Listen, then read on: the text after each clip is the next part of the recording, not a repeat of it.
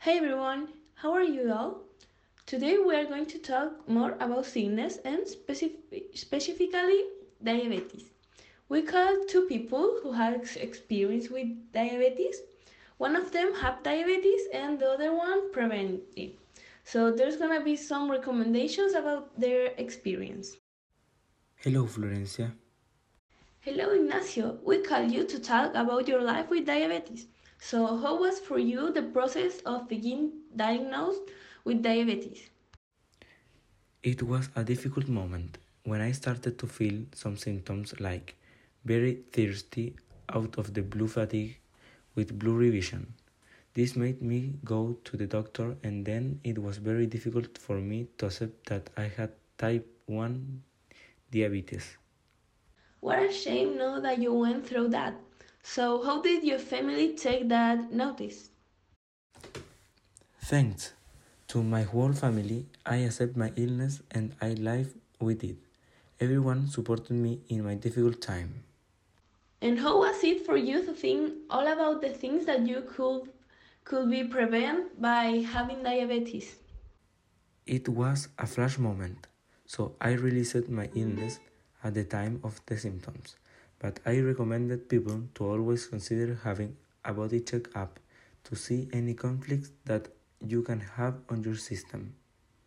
Yes, I understand. Maybe you don't get a specific prevention, but it's very good what you say.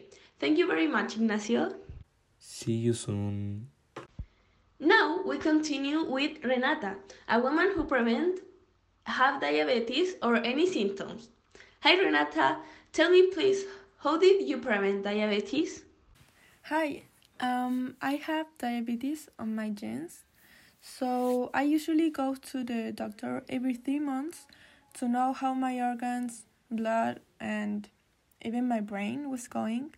But uh, three years ago, my doctor warned me that I was suffering from a fatty liver and that my blood glucose was starting going up. And what did you make? I started to make my life healthier and started to have a diet recommended by a nutritionist and an exercise routine recommended by a personal trainer. And all your effort apparently worked.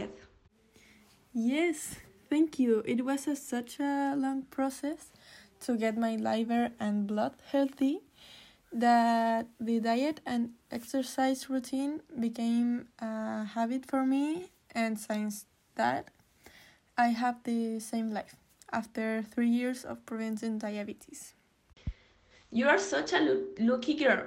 You're very dedicated to your health, and we appreciate that in this podcast. Thank you very much, Renata. See you later. Goodbye.